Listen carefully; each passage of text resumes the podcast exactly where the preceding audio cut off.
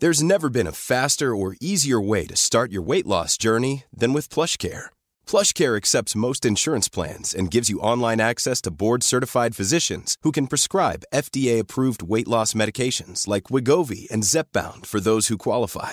Take charge of your health and speak with a board-certified physician about a weight loss plan that's right for you. Get started today at plushcare.com slash weight loss. That's plushcare.com slash weight loss. plushcare.com slash weight loss. Economía pesada.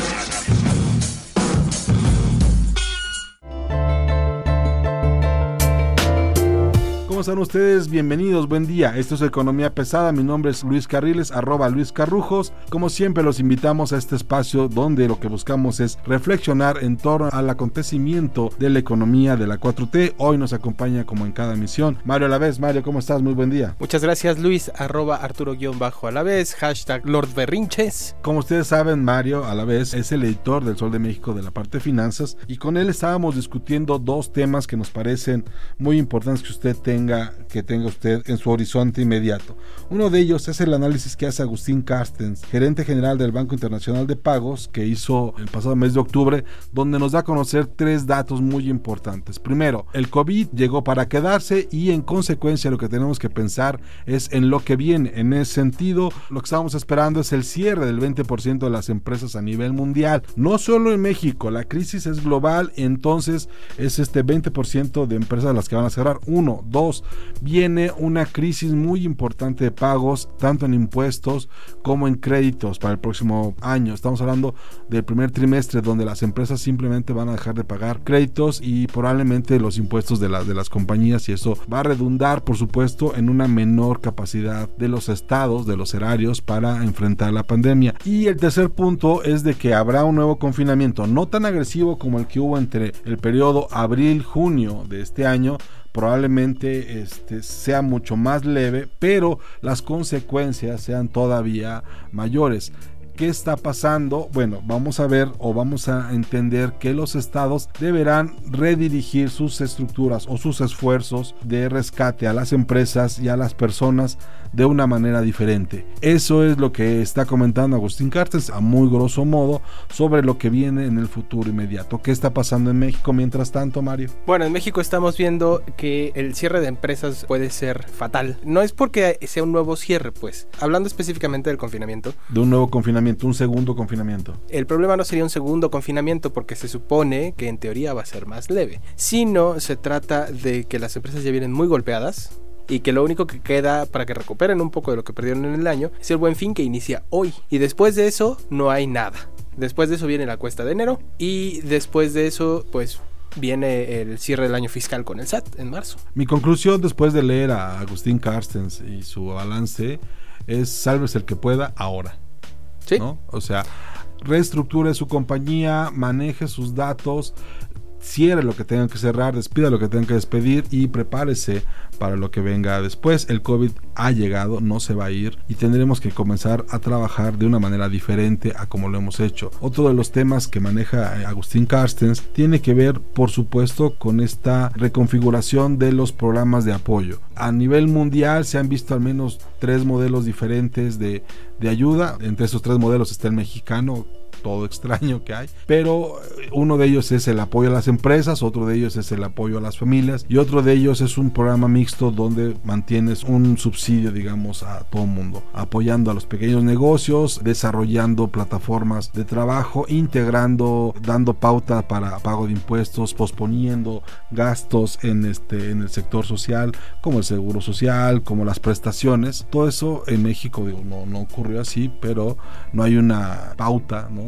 De una pausa en, en, el pago fiscal y demás. Una aclaración aquí rapidísima. Así como el Banco de Pagos, el Banco Internacional de Pagos dijo que era necesario incrementar los apoyos fiscales, Fondo Monetario Internacional sacó una versión light del artículo 4. ¿La viste? No, cuéntame. Bueno, el artículo 4 es un documento que hace el Fondo Monetario Internacional cada año en el que supervisa el estatus de la economía de cada uno de esos países. Y bueno, además de que ahí... Sí, este, sí, sí. Ahí, ahí, ahí vienen cosas, eh, o sea, el comunicado empieza espectacular, maravilloso. Dicen que México hizo un manejo espectacular de la pandemia, que estamos muy bien, que no hay por qué preocuparse.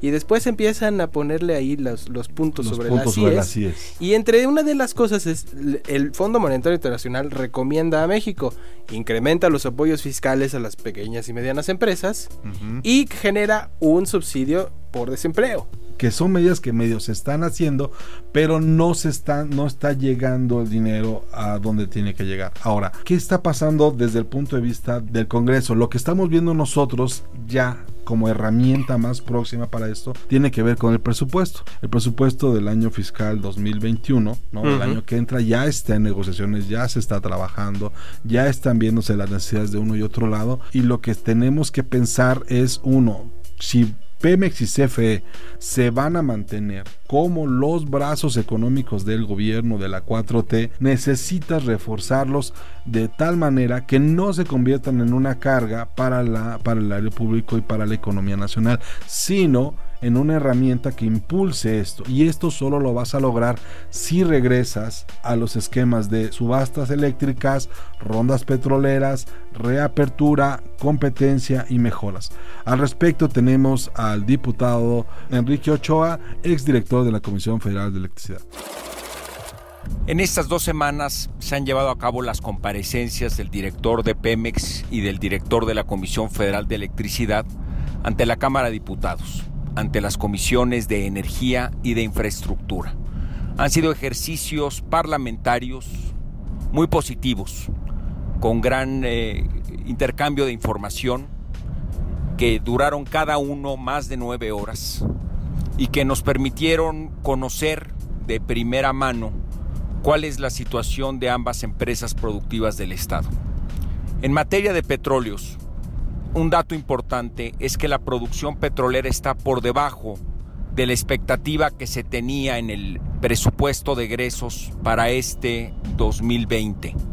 Y ciertamente es necesario hacer un ajuste a la baja en la expectativa que se tiene de producción petrolera para el 2021, sobre todo ante un, con, un contexto internacional eh, adverso por la pandemia del COVID-19. Ciertamente hay datos alentadores sobre los proyectos de inversión que ha desarrollado Petróleos Mexicanos, pero hay que entender que la industria petrolera es una industria de mediano y largo plazos.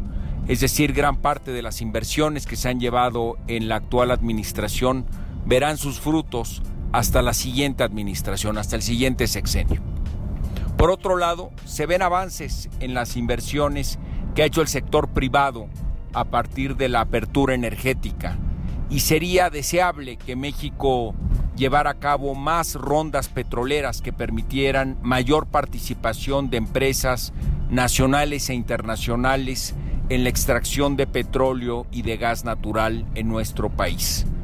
Ciertamente el Estado mexicano es propietario de los hidrocarburos que hay en el subsuelo, así lo establece la Constitución y es la manera en que debe de ser pero el Estado mexicano tiene al menos dos brazos para poder extraer ese petróleo y ese gas natural para el beneficio de todo el país. Un brazo es Petróleos Mexicanos, la empresa del país.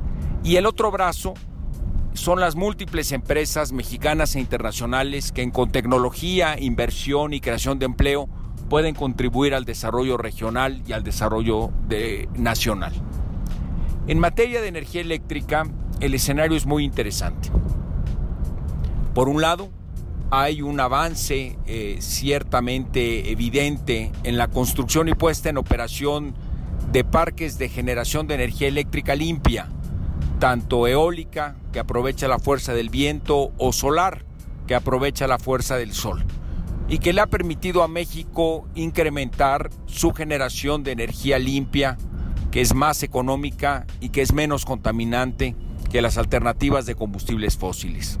Por otro lado, la Comisión Federal de Electricidad anuncia programas importantes eh, para modernizar las centrales hidroeléctricas que tiene el país y para también trabajar junto con la Conagua para que varias presas que tienen hoy una vocación agrícola se puedan convertir también a partir de incorporarles turbinas empresas con vocación de generación de energía eléctrica renovable.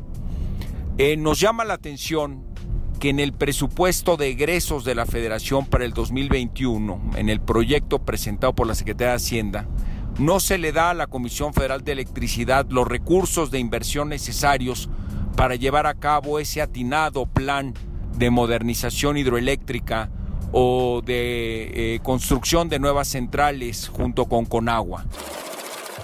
Entonces, lo que estamos viendo es esta necesidad de que tengamos al sector privado más interesado en invertir y en promover, digamos, la mejora en el modelo económico. Sí, la cosa es que lo que está diciendo el diputado Ochoa Reza, ex director de la Comisión Federal de Electricidad y ex subsecretario también del sexenio pasado de electricidad. Bueno, lo que nos dice el diputado es básicamente hagan todo lo contrario a lo que están haciendo ahorita. Háganlo bien. Entonces, la cuestión es que el Fondo Monetario Internacional, el Banco Mundial, el Banco Internacional de Pagos, todos están diciendo quédense con el sector privado. Ya hubo... Promuevan incentiven, trabajen en conjunto con el sector privado. El señor presidente lo ha dicho muchas veces, los necesita. Sí, es aparte el sector energético es un sector que está en una transición muy dura. Es un sector que está en una en una etapa de reconstrucción de las energías fósiles a las energías renovables. Es una tendencia mundial y es una tendencia que va a tardar, pero que está encareciendo las energías fósiles y que está abaratando las energías alternativas. CFE no quiere meterse con energías alternativas quiere seguir produciendo con petróleo, con carbón, con combustóleo. Entonces, eh, ¿cómo convences a alguien? Por cierto, hay una columna de Luis Carriles en El Sol de México de esta semana bastante buena en la que nos habla de el Soviet de Andrés Manuel. Son básicamente Manuel Bartlett en la Comisión Federal de Electricidad, Rocío Nara en la Secretaría de Energía y Octavio Romero López en Petróleos Mexicanos, que se dedican básicamente a sabotear cualquier esfuerzo que se haga desde la 4T para conciliar con el sector privado sabotearon hasta donde pudieron el, el TMEC y hoy, hoy son los que más amenazas tienen sobre, incluso Bartlett llegó a, puso en la mesa la posibilidad de expropiar plantas eléctricas y gasoductos, ¿no? La negociación de los gasoductos, o sea, sí es un problema. El asunto es que el, la 4T ha hecho tímidos acercamientos con el sector privado para desarrollar la reforma energética. Y en este momento la recomendación que se hace es justamente la contraria.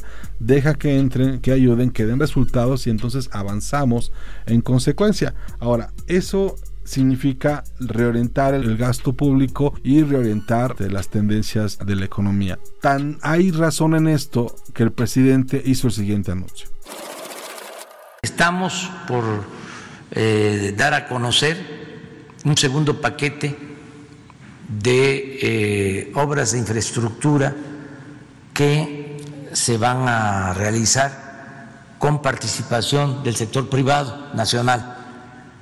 Tengo una reunión la semana próxima con Carlos Salazar y con otros dirigentes del sector empresarial para revisar otro paquete de obras de infraestructura con eh, montos importantes de recursos para seguir impulsando la economía del país.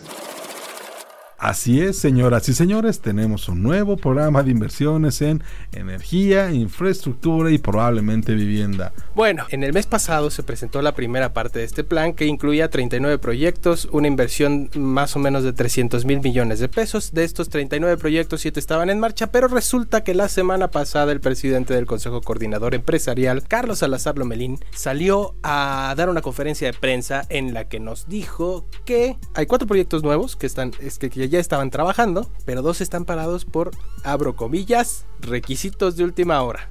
Cierro comillas. Entonces, la burocracia está frenando proyectos cuando más se necesita echar a andar el dinero, el trabajo. Y además, aquí ya me, empieza a hacer ruido porque el presidente hablaba, no dio fecha, no dio fecha como, como suele hacerlo, pero dijo que ya próximamente se iban a presentar nuevos proyectos de infraestructura y energía. Pero bueno, lo que nos cuenta Carlos Salazar también en, esta conferencia de prensa es que será hasta mediados del próximo mes. O sea, estamos hablando que sería hasta mediados de diciembre. Eso si no se atrasa, como ya lo hemos visto, hasta el cansancio, con eh, pues lo que nos ha dicho eh, el, jefe de la oficina de la presidencia Alfonso Romo. Y en este caso sí se incluiría el tema energético.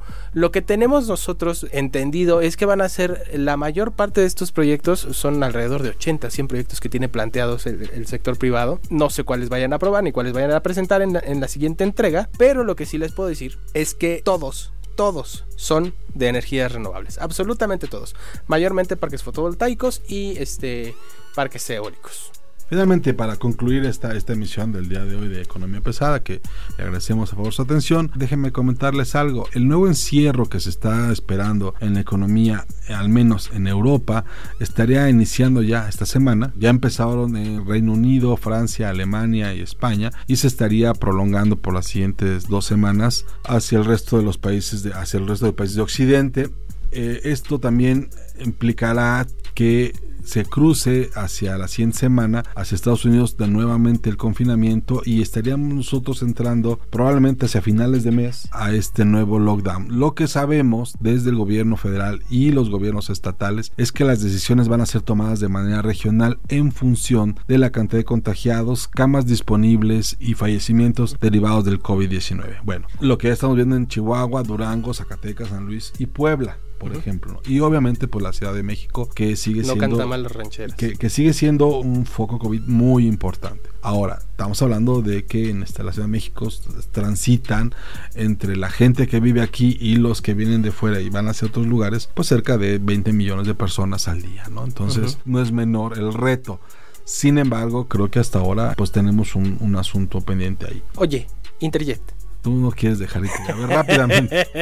bueno, eh, hay dos cosas que hay que, hay que ver. Sector aviación, uno, Interjet se había defendido como gato boca arriba contra la quiebra y todo indica que en las próximas semanas Mira, el problema de Interjet no es tanto que no tenga capital. El problema es que el capital está embargado por el SAT. Y fue algo que nos negaron hasta que se cansaron. El mismo Miguel Alemán se le dijo al Sol de México que no, que nunca los habían embargado, que nunca. no, como creen, eso es pura mentira. Eh, son malas intenciones de la gente. Pues resulta que la semana pasada Alejandro del Valle se autoproclamó CEO de Interjet ante sus trabajadores dijo que no había nadie por encima de él en Interjet, que allá habían comprado el grupo de inversionistas que lidera junto con Carlos Cabal Peniche el 90% de las acciones de Interjet. Entonces, Interjet, si es que la familia alemán todavía tiene una participación en Interjet, 10%. es de 10%.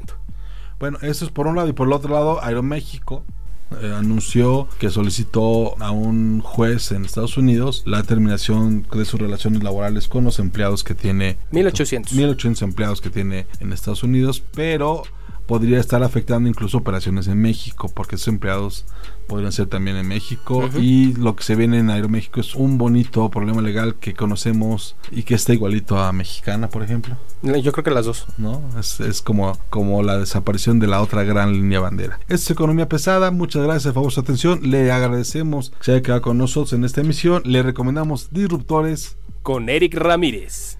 Una emisión más de Organización Editorial Mexicana, Podcast OM. Y también le recordamos suscribirse a nuestros podcasts en Google Podcast, Apple Podcast, Acast, Deezer. Deezer, Deezer es muy divertido. Y también en Spotify, búsquenos como Economía Pesada de la campanita, suscribirse para que le lleguen todos los anuncios de todos los lunes que sacamos este divertidísimo programa enfocado en la economía y sobre todo en los berrinches. Muchas gracias, hasta luego.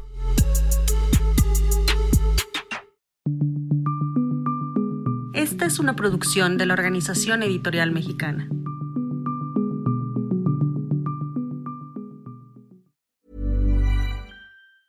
Hey, it's Danny Pellegrino from Everything Iconic. Ready to upgrade your style game without blowing your budget? Check out Quince. They've got all the good stuff shirts and polos, activewear, and fine leather goods, all at 50 to 80% less than other high end brands. And the best part? They're all about safe, ethical, and responsible manufacturing. Get that luxury vibe without the luxury price tag. Hit up quince.com slash upgrade for free shipping and 365 day returns on your next order. That's quince.com slash upgrade.